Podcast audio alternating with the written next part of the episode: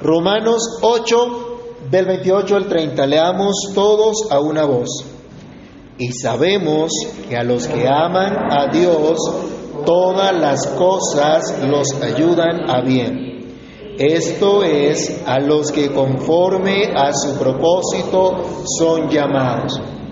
Porque a los que antes conoció, también los predestinó para que fuesen hechos conformes a la imagen de su Hijo, para que Él sea el primogénito entre muchos hermanos.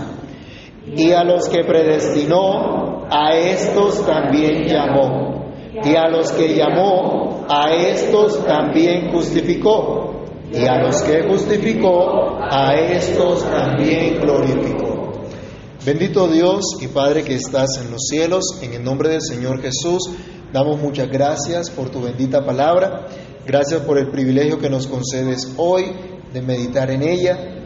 Te imploramos, Señor, que tu Espíritu Santo nos ayude, nos dirija, nos guíe, Señor, en tu buena voluntad, para que en todo te demos la gloria y la honra, la magnificencia y el poder para que en todo, Señor, te exaltemos con nuestro corazón, con nuestro ser. Por favor, Señor, bendice tu palabra en lo que la has enviado y haz que nuestros corazones se enternezcan ante tu palabra y puedan, Señor, recibir tu enseñanza. En Cristo Jesús te lo pedimos dando gracias. Amén. ¿Pueden tomar asiento, mis hermanos? Cuando como ancianos nos preparamos para nuestra ordenación, para cuidar de la iglesia que fue comprada con la sangre de Cristo. Una de las cosas que debemos tener muy claro es que para desempeñar este oficio debemos reconocer los actos divinos que Dios hace para nuestra salvación. Y teológicamente esto ha sido colocado en una cadena, por así decirlo, llamada el orden de la salvación. Y ese orden de la salvación nos habla de la elección, del llamamiento eficaz, de la regeneración, de la justificación, de la adopción, la santificación y la glorificación. Luis Berkov añade la perseverancia antes de la glorificación. Todas estas cosas son actos de la soberana gracia de Dios, del Dios Trino actos que nos aseguran nuestra salvación, pero actos que no van solos, sino que están y tampoco están aislados, y actos que se pueden evidenciar en la vida de todo creyente, así como el fruto del Espíritu también se evidencia en la vida de todo creyente. Son actos divinos que manifiestan, en primer lugar, la majestad de nuestro Dios, pero son actos que colaboran para bien a los que aman a Dios, los que fueron amados desde el principio, desde la eternidad. Y el resumen que ahora el apóstol Pablo nos está presentando desde el versículo 28 nos habla de estos actos divinos. En especial el versículo 30 presenta el resumen de cuatro de ellos, pero en este capítulo ya hemos visto los que Pablo los ha abordado en todo su tema, en toda la carta, que, en lo que hemos aprendido hasta acá. De modo que solamente en el versículo 30 encontramos algunos, algunos cuantos, que son los que vamos a meditar el día de hoy, tres específicamente de estos actos divinos, pero no solamente el versículo 30 es la clave para este ordo salutis correcto, no solamente el versículo 30 es el que debemos aprendernos para hablar del, orden de la salvación o de los actos salvíficos de Dios para con su pueblo, sino que todo lo que hemos aprendido hasta ahora en la carta a los romanos nos enseñan precisamente estos actos de Dios. Así que en el capítulo, en el capítulo 8, versículo 30 de Romanos, que es la base de nuestro texto hoy, vamos a hablar acerca del llamamiento eficaz, de la justificación y de la glorificación, entendiendo que ya hemos hablado del resto de estos temas en lo que llevamos de la carta, acerca de los demás actos mencionados en esta cadena de oro, como llaman los teólogos, en este orden de la salvación. En primer lugar, hermanos, debemos meditar un poco acerca del llamamiento eficaz. Dice nuestro texto, Y a los que predestinó, ¿a estos también qué? Llamó. A los que predestinó, a estos también llamó. Vimos la semana pasada especialmente la predestinación y su propósito. ¿Se acuerdan? Hacernos conformes a la imagen de quién? De Jesucristo. Para eso fuimos predestinados. Esto porque Dios nos conoció de antemano, nos amó, se deleitó en nosotros, nos eligió para ser objetos de su amor y determinó de antemano nuestra salvación.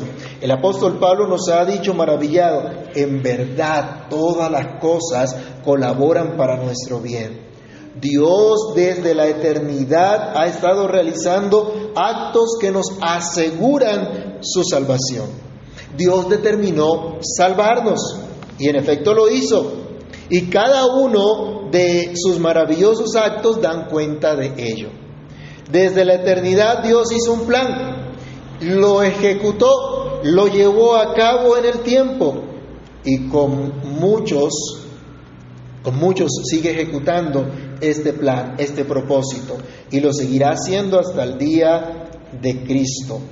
Entonces, la elección, luego de la elección y la predestinación, como estudiamos la semana pasada, hecha en la eternidad, sigue lógicamente otro acto que si bien también fue determinado desde la eternidad, como todos los demás, en cada creyente se cumple en el tiempo y es el llamamiento eficaz, que como bien dice nuestro catecismo menor, es la obra del Espíritu de Dios por la cual Él nos convence de nuestro pecado y de nuestra miseria. Ilumina nuestras mentes con el conocimiento de Cristo y renueva nuestras voluntades para persuadirnos y capacitarnos a recibir a Cristo, quien nos es ofrecido gratuitamente en el Evangelio. Y yo les pregunto, mis hermanos, ¿qué fue lo que hizo el Espíritu de Dios con los creyentes que estaban en Roma? ¿Qué, fue lo, ¿Qué es lo que hemos aprendido? Vamos a recordar, por favor, Romanos capítulo 1, versículos 6 al 8. Y miremos en estos versículos qué fue lo que hizo el Espíritu de Dios en estos creyentes. Romanos 1, del 6 al 8. ¿Alguien que lo lea? Entre las cuales estáis también vosotros, llamados a ser de Jesucristo a todos los que estáis en Roma, amados de Dios, llamados a ser santos, gracia y paz a vosotros, Dios de Dios nuestro Padre y del Señor Jesucristo. Primeramente doy gracias a mi Dios mediante Jesucristo con respecto a todos vosotros, de que vuestra fe se divulga por todo el mundo. Hay muchas cosas en este texto como ya habíamos estudiado, pero resumiendo acá, estos hermanos, dice, fueron llamados. Pero fueron llamados porque antes fueron amados, son amados por Dios.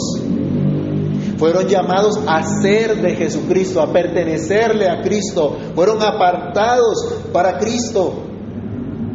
Hubo evidencia de que efectivamente fueron llamados. Hubo evidencia de que efectivamente obedecieron la fe. El versículo 8 decía que la fe de estos hermanos se divulgaba por dónde? Por todo el mundo. Era evidente que habían sido llamados y que obedecieron este llamado. Ellos fueron convencidos por el Espíritu de Dios mediante la predicación del Evangelio para ser unidos a Cristo, para vivir conforme al propósito de Dios que los amó, que los separó para que fuesen de Jesucristo. El mismo Espíritu de Dios los llamó porque ya eran elegidos de Dios pero fueron llamados en el tiempo y fueron santificados, fueron apartados. Si bien desde la eternidad se manifestó esto en el tiempo.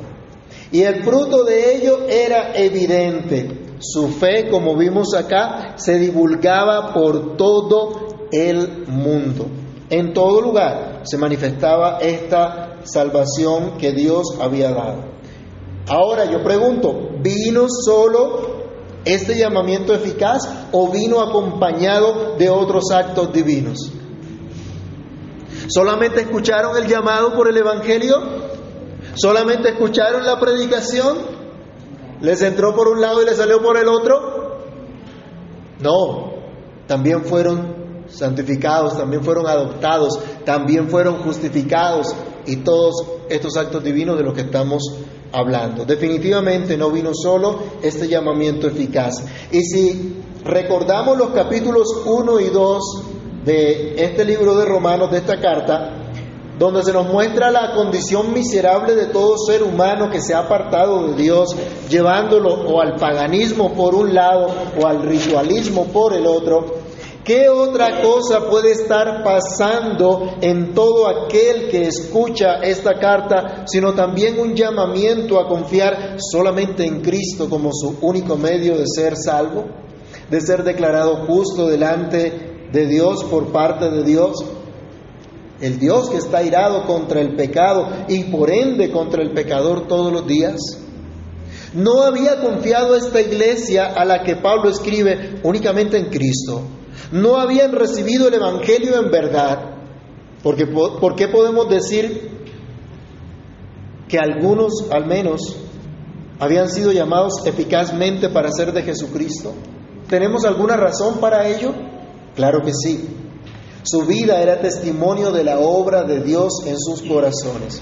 Eso es lo que les aclara también el apóstol Pablo. Y esto les enseña a cada creyente que es llamado a ser participante de Cristo, estar unido a Cristo en una muerte como la suya, en una resurrección como la suya, aspirando a una nueva vida por la resurrección de Cristo de entre los muertos, tal como estudiamos en su momento en el capítulo 6 de esta carta.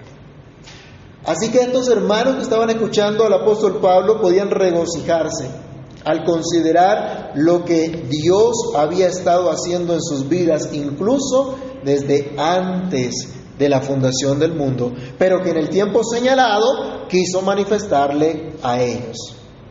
¿Eres tú también uno de aquellos que fueron predestinados y que fueron llamados para ser de Jesucristo? ¿Has entendido y has atendido este llamado?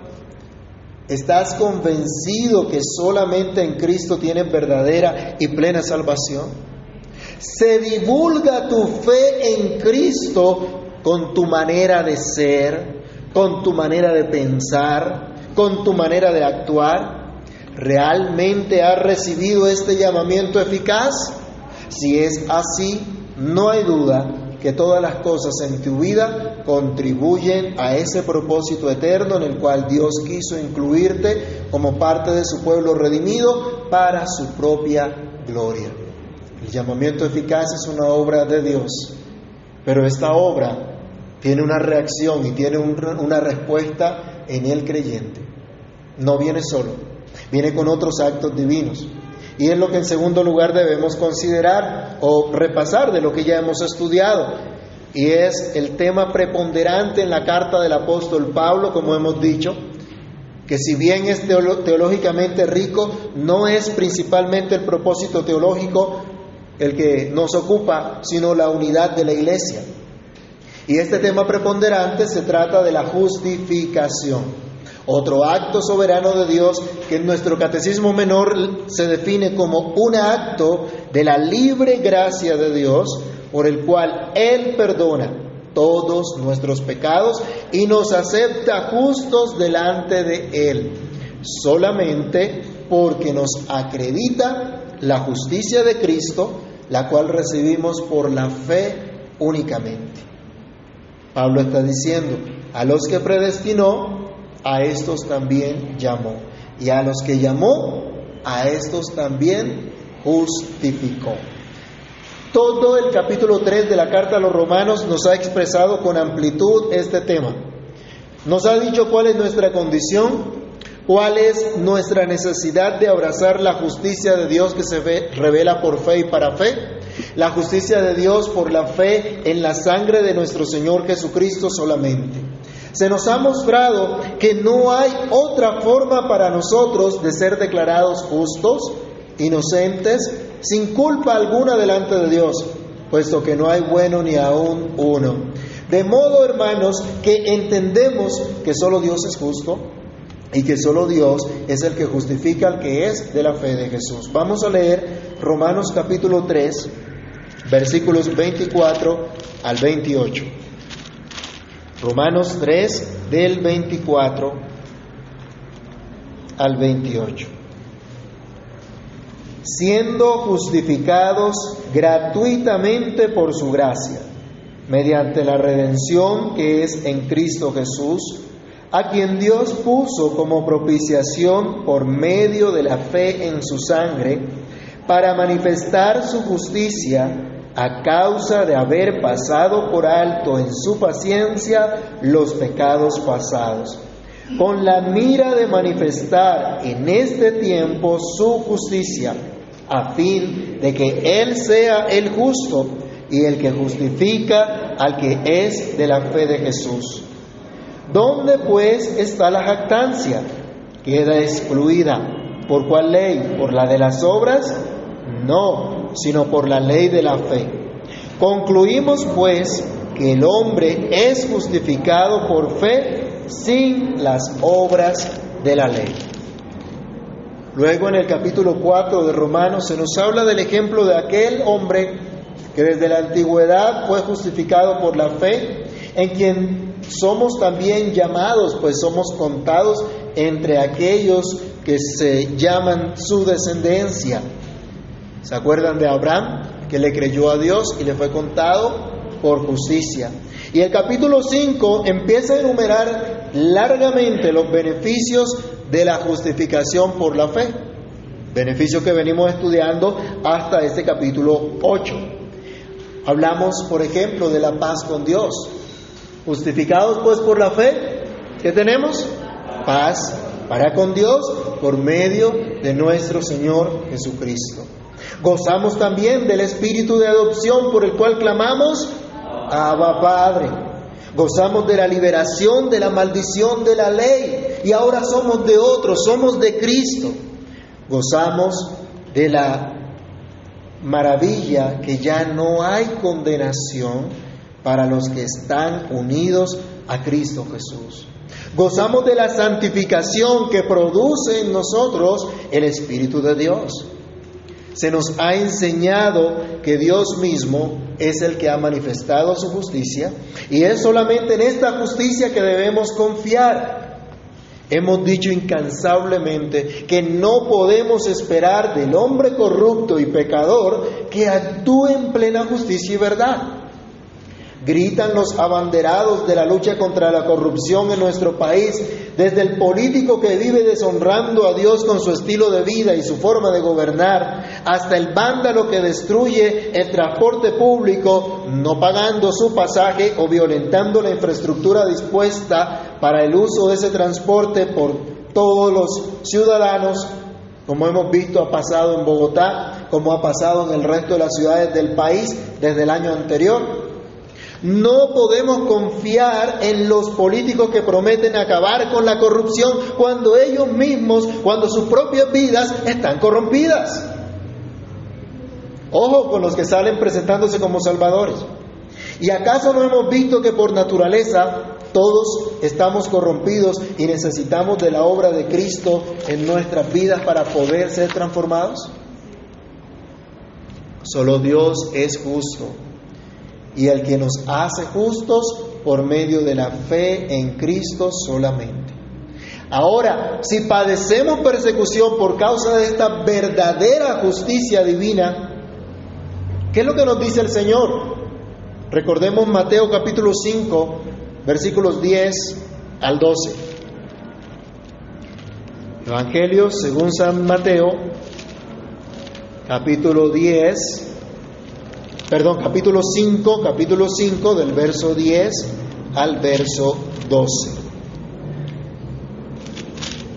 Se nos dice, bienaventurados los que padecen persecución por causa de la justicia, porque de ellos es el reino de los cielos. Bienaventurados sois cuando por mi causa os vituperen y os persigan y digan toda clase de mal contra vosotros mintiendo. Gozaos y alegraos, porque vuestro galardón es grande en los cielos, porque así persiguieron a los profetas que fueron antes de vosotros. Esta justificación por la fe trae persecución. ¿O ustedes piensan que los reformadores no fueron perseguidos por hablar de esta justificación por la fe? ¿Y los precursores de la reforma no fueron perseguidos por hablar de la justificación por la sola fe? Claro que sí.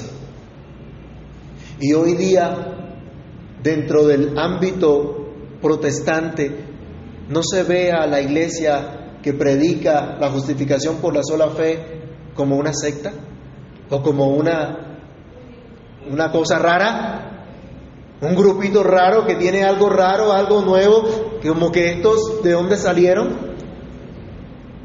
En nuestro país, en el medio evangélico, somos el bicho raro por la verdadera justicia de Dios, por seguir y por predicar la verdadera justicia de Dios. Y no se les haga raro, hermanos, que nuestro propio gobierno nos persiga por seguir esta verdadera justicia de Dios, por decirle no a la falsa justicia del hombre, a la justicia corrupta de nuestro país y que sigamos la verdadera justicia de nuestro Dios. Romanos capítulo 8, versículos 16 al 17. Si llega a pasar esto de ser perseguidos, ¿qué es lo que nos ha dicho el apóstol Pablo? El apóstol inspirado por el mismo Espíritu de Dios. Romanos 8, 16 al 17, como ya habíamos estudiado, nos dice, el Espíritu mismo da testimonio nuestro Espíritu de que somos hijos de Dios. Y si hijos, también herederos, herederos de Dios y coherederos con Cristo, si es que padecemos juntamente con Él, para que juntamente con Él seamos glorificados. Estamos unidos a Cristo y si es necesario padecer por causa de Cristo, no nos afanemos, porque también seremos glorificados con Cristo. ¿A cuánto le gusta padecer? Ninguno dice amén, ¿no? Y obvio, es obvio, a ninguno le gusta padecer, a ninguno le gusta sufrir. Y por eso la secta decía, pare de sufrir. Cristo dijo, en el mundo tendréis aflicción, pero confiad, yo he vencido al mundo. Y el apóstol Pedro nos dice, busquen ser perseguidos, busquen que los maltraten. No, es lo que dice, si los persiguen por causa de Cristo, si tienen problemas por seguir a Cristo, bueno, no se avergüencen, encomienden su causa a Dios que es fiel. Y Dios los librará. No se amedranten por eso. No nos dice sean imprudentes, entrométanse en las cosas de los demás. Lo que dicen es sigan las pisadas de Cristo. Y si Él permite que haya este, este tipo de persecución, bueno, confíe en el Señor. Y el apóstol Pablo ha venido diciendo, estamos unidos a Cristo. Y si es necesario padecer por causa de Cristo, bueno, estamos, somos coherederos con Cristo y padeceremos seguramente con Él. Pero dice el versículo 18 de Romanos 8, pues tengo por cierto que las aflicciones del tiempo presente no son comparables con la gloria venidera que nosotros ha de manifestarse. Y aquí va nuestro tercer punto. El texto que estamos estudiando nos dice, a los que predestinó, a estos también llamó. A los que llamó, a estos también qué? Justificó. Y a los que justificó, a estos también glorificó. Como veremos en los siguientes versos, esto nos lleva a confiar todavía más en nuestro Señor y Salvador. Esto nos lleva a perseverar en la fe hasta el día de la segunda venida de Cristo, cuando le veremos en gloria tal como Él es. Y como hemos visto ya desde Romanos 8:18, y que aún seguimos viendo en Romanos 8 del 18 al 27. Tenemos, hermanos, bueno, ahora nos pusieron musiquita. Tenemos una maravillosa esperanza de la gloria, una esperanza ante la cual palidecen por completo los sufrimientos más pesados que podamos tener en este mundo. No importa cuáles, No importa cuántos. Ay, pastor, es que usted no sabe, es que usted no está en mis zapatos, es que usted no sufre lo que yo he sufrido y por eso de pronto no entiende. Bueno, dígale al apóstol Pablo, dígale a la Biblia, a mí no me diga. Pablo decía, tengo por totalmente claro, estoy totalmente persuadido, estoy completamente seguro que las aflicciones, no importa las que sean, que podamos tener en este tiempo, no son dignas de ser comparables con la gloria venidera que en nosotros ha de manifestarse. Dios así lo determinó desde la eternidad. Es algo completamente seguro.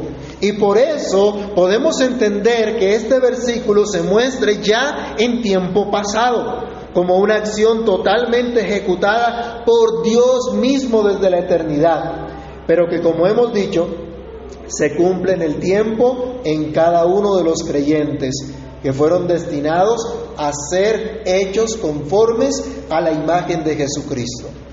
Así que debemos, hermanos, considerar este hecho cumplido con la firme seguridad que a su tiempo disfrutaremos de esa gloria futura que nos traerá Jesucristo en su manifestación y en su gloria.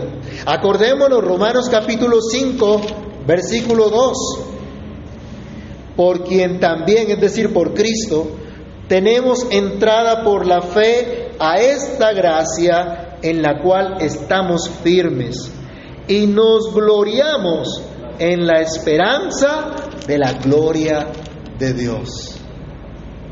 Se gloriaba Pablo en la esperanza que el imperio romano un día cambiaría y sería convertido a Cristo en que el imperio se iba a transformar y los cristianos iban a entonces estar en el imperio y a gobernar y a cambiar la sociedad por completo? ¿Esa era la esperanza de Pablo? ¿Y entonces por qué algunos creyentes tienen esa esperanza? ¿De dónde sacaron eso? ¿De dónde sacaron que el gobierno es el que me tiene que suplir todas mis necesidades y el que me tiene que arreglar la vida y el que tiene que arreglarme el país? Eso no es correcto. Nosotros tenemos una esperanza maravillosa cuando Cristo venga. Nos gloriamos en la esperanza de la gloria de Dios. Cuando Cristo venga, destruirá por completo la maldad y serán por completo destruidos todos sus enemigos. El mismo Pablo dice, el postrer enemigo que será destruido es la muerte. Entonces cuando Cristo venga seremos transformados, recibiremos un cuerpo glorificado. Ya lo dijo el apóstol Pablo, Romanos capítulo 8, versículo 11. Y si el espíritu de aquel que levantó de los muertos a Jesús mora en vosotros, el que levantó de los muertos a Cristo Jesús, vivificará también vuestros cuerpos mortales por su espíritu que mora en vosotros. Aún en el versículo 23, no solo la creación, sino también nosotros gemimos, nosotros que tenemos las primicias del Espíritu, nosotros también gemimos dentro de nosotros mismos, esperando la adopción, la redención de nuestro cuerpo. Un día nuestro cuerpo será transformado, hermanos, un cuerpo glorificado. Ya no habrá cansancio, ya no habrá enfermedad, ya no habrá instrumento de iniquidad. ¡Qué gozo! Sus labios solamente pronunciarán alabanzas a Dios. Sus labios solo van a glorificar a Dios. Sus manos estarán dedicadas única y exclusivamente a la gloria de Dios, ya no al pecado. ¿No nos anima eso? ¿No nos da esperanza eso? Leamos también, por favor, Primera de Juan, capítulo 3, versículo 2. Primera de Juan, capítulo 3, el verso 2.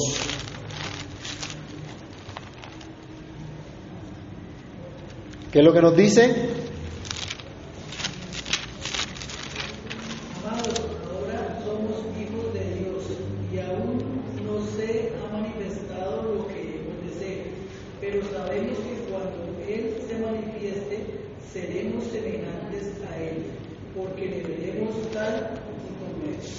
Le veremos, esa es nuestra esperanza, le veremos tal como Él es. Entonces nuestro cuerpo y nuestra alma resplandecerán como el mismo Señor Jesucristo nos ha dicho. Mateo 13, 43, cuando Él venga, dice que los justos resplandecerán en la gloria del reino de su Padre. ¿Y se acuerdan que Daniel hablaba algo similar? Que los justos resplandecerán para gloria eterna solamente en Jesucristo. Y en Colosenses capítulo 3, versículo 4, ¿qué más ha dicho el apóstol Pablo? ¿Qué va a pasar cuando Cristo venga, cuando Cristo se manifieste? Por favor, Colosenses capítulo 3, versículo 4. Cuando Cristo, vuestra vida, se manifieste, entonces vosotros también seréis manifestados con él en él. Cuando Cristo venga, ustedes también se van a manifestar en gloria con Él. Pero desde ya podemos disfrutar de ese anticipo de la gloria de Dios. Ya tenemos el Espíritu de Dios. Vayamos a 2 de Corintios capítulo 3, verso 18. Segunda carta a los Corintios capítulo 3, versículo 18. Nosotros todos, mirando a cada descubierta, como en un espejo la gloria del Señor, somos transformados de gloria en gloria en la misma imagen, como por el Espíritu del Señor. Todo aquel que está mirando a Cristo es transformado en la misma imagen del Señor. Todo aquel que está aprendiendo de Cristo, que está escuchando las palabras de Cristo, que está a los pies de Cristo, está siendo transformado en la misma imagen del Señor. Ustedes y yo, que hoy estamos meditando en las maravillas que ha hecho nuestro Dios, estamos mirando a cara descubierta y estamos siendo transformados por el Espíritu de Dios. Porque el Espíritu de Dios mora en nosotros. Efesios capítulo 1, versículo 3. ¿Cuál es nuestra realidad, hermanos?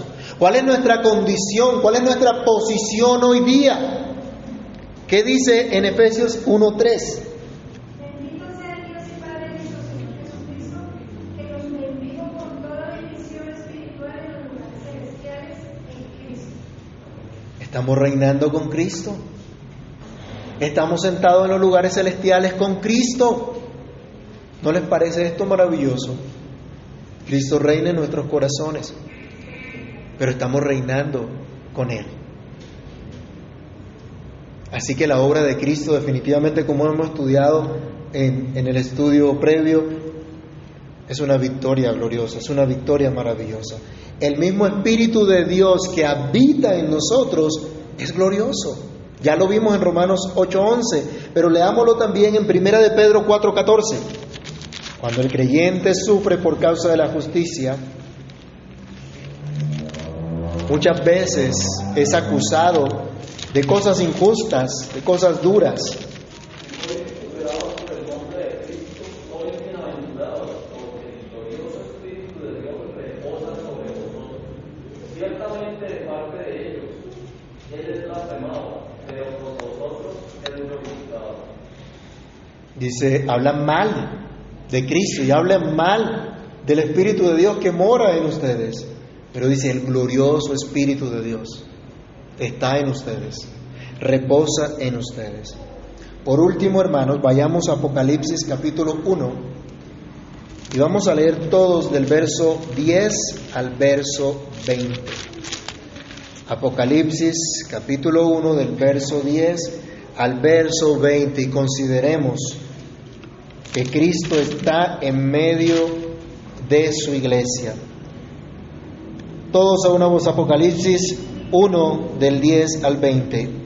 Yo estaba en el Espíritu en el día del Señor y oí detrás de mí una gran voz como de trompeta que decía, yo soy el alfa y la omega, el primero y el último. Escribe en un libro lo que ves y envíalo a las siete iglesias que están en Asia, a Efeso, a Esmirna, Pérgamo, Tiatira, Sardis, Filadelfia y la Odisea.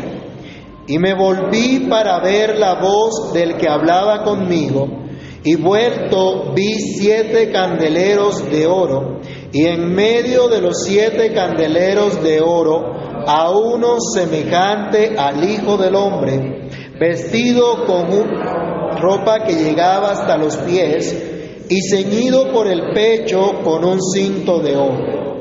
Su cabeza y sus cabellos eran blancos como blanca lana, como nieve, sus ojos como llama de fuego, y sus pies semejantes al bronce bruñido, refulgente como un horno, y su voz como estruendo de muchas aguas.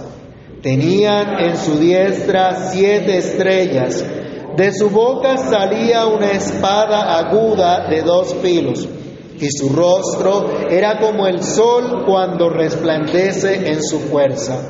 Cuando le vi, caí como muerto a sus pies. Y él puso su diestra sobre mí, diciendo, no temas, yo soy el primero y el último, y he aquí que vivo y estuve muerto, mas he aquí que vivo por los siglos de los siglos. Amén. Y tengo las llaves de la muerte y del Hades. Escribe las cosas que has visto y las que son y las que han de ser después de estas. El misterio de las siete estrellas que has visto en mi diestra y de los siete candeleros de oro. Las siete estrellas son los ángeles de las siete iglesias y los siete candeleros que has visto son las siete iglesias. Cristo mora por su Espíritu en su iglesia, en su pueblo. Y Cristo mismo está en medio de su iglesia. Y Él solo es glorioso. Definitivamente, hermanos, solo Dios puede realizar estos actos maravillosos. Estos actos que nos salvan, estos actos que nos aseguran su amor, que nos transforman y que nos llenan de verdadera esperanza. En verdad, hermanos, ¿a quién más tenemos en los cielos sino a Dios? ¿Y cómo vamos a desear en la tierra algo más fuera de Él? ¿Será que aún seguimos sin entender que a los que aman a Dios todas las cosas les ayudan a bien? ¿Será que aún podemos pensar que fuimos llamados sin propósito alguno? ¿Que el llamado divino se puede dejar a, a un lado? Consideremos estos actos divinos de la salvación de Dios para que vivamos en adelante exaltando las perfecciones de nuestro Salvador en todas las cosas. Consideremos lo que Dios ha estado haciendo desde la eternidad y sigue haciendo hoy y hará hasta que Cristo venga. A los que predestinó, a estos también llamó. Y a los que llamó, a estos también justificó. Y a los que justificó, a estos también glorificó. Oremos. Padre que estás en los cielos, en el nombre del Señor Jesús, te damos infinitas gracias por tu eterna misericordia, bondad para cada uno de nosotros, por tu palabra fiel, Señor, por esta obra preciosa de salvación que tú has hecho, por cada uno de estos actos maravillosos de los cuales, Señor, hoy podemos reconocer tú has estado procurando nuestro bien, haciendo todo para tu gloria, pero beneficiándonos con ello. Te agradecemos, te agradecemos, Señor, por habernos llamado, por habernos justificado, por habernos glorificado. Te agradecemos por esta esperanza preciosa que hoy tenemos en Cristo nuestro Salvador. Ayúdanos, Padre, ayúdanos a confiar solamente en estos hechos tuyos, en estas obras tuyas, en estos actos tuyos, para que nuestro corazón se regocije en ti, para que cobremos ánimo, para que cobremos esperanza, para que te adoremos con todo nuestro corazón y te sirvamos para tu gloria, para tu honra. Capacítanos y encamínanos, Señor, en tu buena voluntad para la gloria tuya. Padre, gracias por lo que has estado haciendo y harás en nosotros. para la gloria de tu santo nombre y lo que harás incluso a través nuestro. Glorifica tu nombre, Señor. Sigue haciendo tu obra y prospera tu palabra en lo que la has enviado. En el nombre del Señor Jesús, oramos dando muchas gracias. Amén.